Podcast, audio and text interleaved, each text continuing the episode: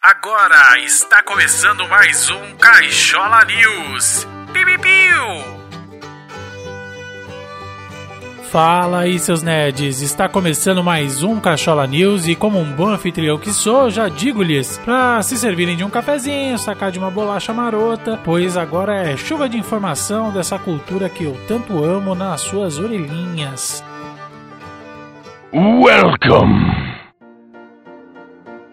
Bom, pessoal, vamos para uns recadinhos rápidos aqui, né? Visitem a nossa página lá no cacholanerd.com.br, nos sigam aqui no Spotify, né, para ajudar a gente aqui um pouquinho. Vamos fazer aí uma corrente para frente e compartilhar esses episódios aqui do Cachola Cast com seus amigos, familiares, etc, etc. E é claro, né, esse é um o Cachola News, ele vai estar disponível aqui para vocês toda segunda-feira e toda sexta-feira eu tenho, né, o Cachola Cast que vai trazer aí uma informação, um tema novo pra gente debater e é claro com possíveis convidados, beleza? É a minha trupezinha maravilhosa aí. Acesse também o nosso canal lá no YouTube as nossas redes sociais, todas é, devidamente evidenciadas aí no post do episódio. Então, se vocês também quiserem acessar pelo post, é só ir lá, os links vão estar todos lá. É, agradecido, pessoal. Agora bora para as notícias. Thank you. Atenção! Esta é uma área livre de spoilers. Todas as artes e vídeos citados aqui estarão no post do episódio. O post estará disponível em www.cacholanet.com.br.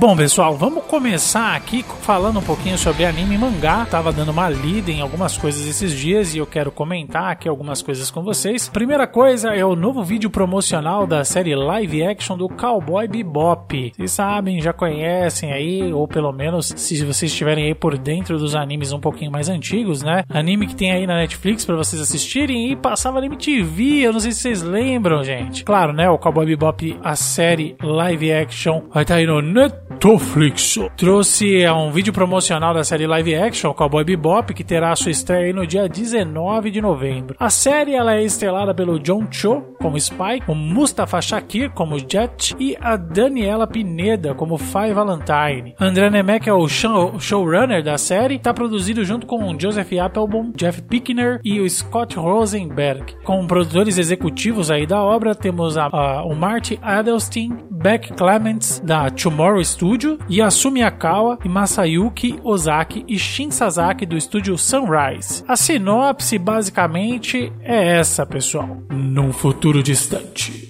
onde os recursos são escassos e as viagens espaciais levam às novas fronteiras sem lei, um par de caçadores de recompensas precisa de uma grande oportunidade. A contragosto e em parceria com a concorrência, uma pequena tribulação a bordo da Bebop persegue um grande alvo, evitando empresários mega poderosos e um sindicato do crime violento. Estou ansioso pela série e com certeza criarei conteúdo sobre ela assim que sair, portanto aguardem. O visual de Jujutsu Kaisen Zero. Olha aí, vai sair o filmezinho agora com data de estreia para dia 24 de dezembro no Japão. Acaba de lançar aí uma imagem promocional em sua conta oficial do Twitter. É, ele foi anunciado aí na, na, no final da primeira temporada do anime, né? Não sei se vocês já assistiram toda a temporada, mas lá no finalzinho, no último episódio, ele, ele fala sobre o filme, né? E esse filme baseado aí no mangá Jujutsu Kaisen Tokyo Toritsu Jujutsu Koto Senimon Gakko, prequel da história original, né?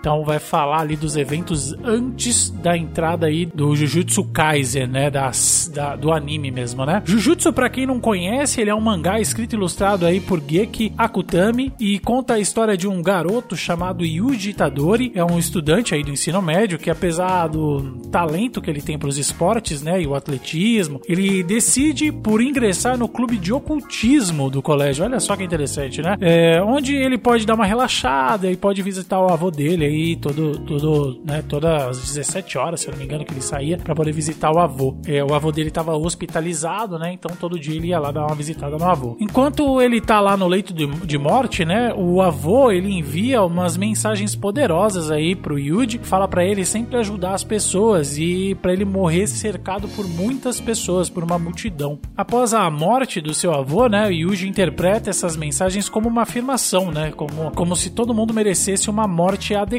Então ele é confrontado por Megumi Fushiguro, um xamã, né? Que o informa de um talismã de alto grau amaldiçoado em sua escola, com o qual Yuji recentemente entrou em contato. É, os amigos do clube de, do oculto lá abriram o talismã, um dedo podre, que acabou atraindo maldições para a escola, né? Essas criaturas elas é, são provocadas por emoções negativas e fortalecidas pelo consumo de, de poderes mágicos. Como o Yuji ele é acaba sendo incapaz de derrotar as maldições, né? Devido a ele não ter esses poderes mágicos, né? Ele acaba engolindo o dedo para proteger o xamã que estava com ele, o Megumi, e os seus amigos, e ele se torna anfitrião aí de um personagem aí bem interessante, o Sukuna. É uma maldição muito poderosa, né? Se bobear, é o rei das maldições. Devido à natureza maligna do Sukuna, né? Todos os xamãs que se depararem aí com alguém que está sendo possuído por ele, tem que exorcizar ele na hora, imediatamente. No entanto, apesar do, do Yuji ser possuído, ele é ele consegue manter o controle ali do seu corpo em sua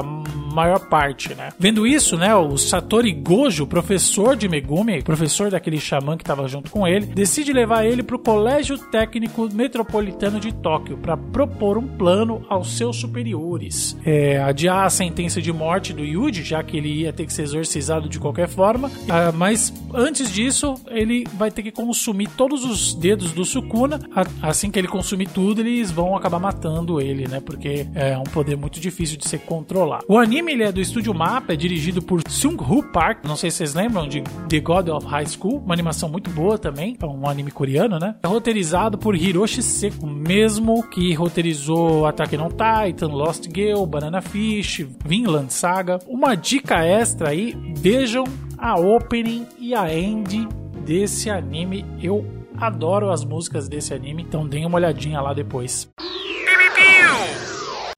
Vamos para alguns filmes e séries, então, pessoal. A gente vai começar aqui falando de uma série, né, da Globoplay. Olha aí, Verdades Secretas 2, né, de volta às telas aí da Globoplay. É, Verdades Secretas, ela traz é, cenas polêmicas, cena de beijo grego, pois parece, né, que ainda é um tabu esse tipo de coisa na nossa sociedade, né? Mas a gente tem que lembrar que o que se faz entre quatro paredes é de plena responsabilidade dos presentes no local, não é mesmo? A trama programa é do Valcir Carrasco, né? Voltou, é, é, voltou essa temporada com cenas mais picantes, um cenário bem mais dark. Pelo menos foi o que eu vi nos, nos trailers, né? Esse cenário mais dark eu achei bem interessante até. Tá sendo dirigido por Amora Maltner, né? Uma diretora aí que trouxe aí um aspecto mais feminino pra obra. É, eu ainda não assisti, como eu já disse para vocês, mas parece que tem um lance meio no ar aí, né? Vai ter uma investigação. É, não sei se vocês lembram, acho que também não é nenhum spoiler, né? Mas acaba tendo a, a morte lá do personagem do Rodrigo Lombardi pela protagonista Camila Queiroz. Talvez esse crime aí volte para assombrá-la, né? Para assombrar a inocente Angel. Vamos ver essa, se essa série vai ser excelente, pois a primeira temporada deu o M de novela do ano ao Valcer Carrasco, né? Então vamos ver se é, se é hot.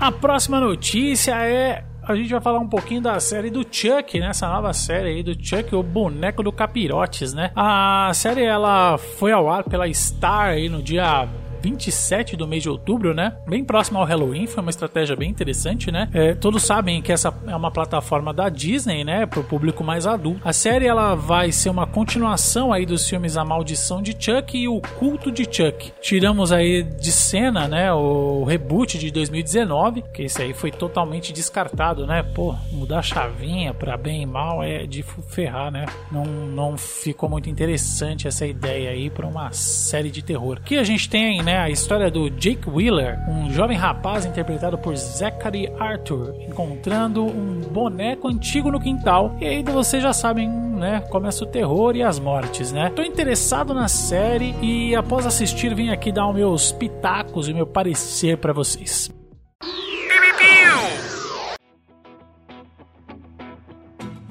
E quem está de volta, não é mesmo? Brandon Fraser é de volta, amiguinhos. É isso aí. Vocês não lembram dele, né? Aquele icônico filme da Múmia de 2000. Eu adoro, né? Guilty Pleasure aqui total. Aquela sessão de cinema, né? Sessão da tarde. Adoro. Bem assisto mesmo. Agora ele tá de volta e será o vilão vagalume no filme da Batgirl. Olha aí. O ator ele já participou como Cliff Steele, o homem robô na série Titãs e voltou a interpretar esse mesmo papel em Patrulha do Destino, né? Duas, dois seriados aí da Warner, né? O filme ele já tá sendo desenvolvido há alguns anos, né? E parece que vai ser protagonizado aí por Leslie Grace no papel de Bárbara Gordon, a nossa clássica Batgirl ali, filha do comissário Gordon, né? Tô esperançoso aí para ver o que vai ser desse filme e é, existem aí algumas séries aí relacionadas ao universo DC que eu ainda não assisti, eu preciso assistir. Não as séries, não só as séries é, live action, também como as séries animadas, são muito boas, viu, gente? Fica aqui a dica para vocês.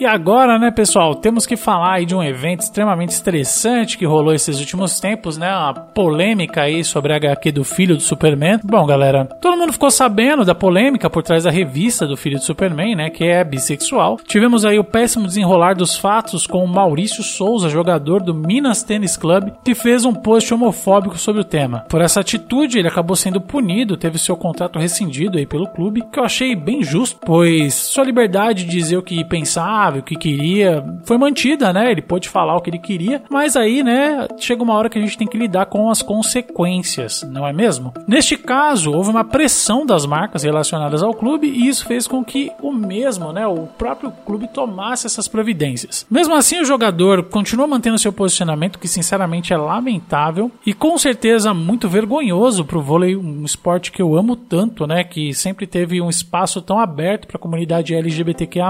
Esse é meu posicionamento posicionamento em relação a essa questão, em respeito às pessoas que vivem ao meu redor, né?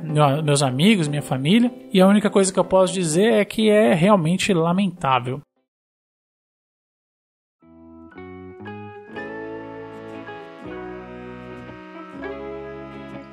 Vamos chegando aqui ao final do nosso Cachola News. Na próxima segunda a gente vai estar aqui de novo comentando mais algumas notícias para vocês, né? Trazendo aqui informações muito interessantes. Espero que vocês tenham gostado do episódio. Não esqueçam de nos seguir aqui no Spotify. Vejam também aí os nossos outros podcasts, né? Relacionados aos nossos temas nerds, né? Muito legais, muito divertidos. É, a gente fica por aqui. Até a próxima. Se cuidem aí, né? Não se esqueçam, a gente ainda tá na pandemia, então continue usando máscara. Se vacinem quem ainda não se vacinou, quem não pode se vacinar. Então vamos aí proteger aí os nossos amiguinhos. Certo, pessoal? Falou e até a próxima.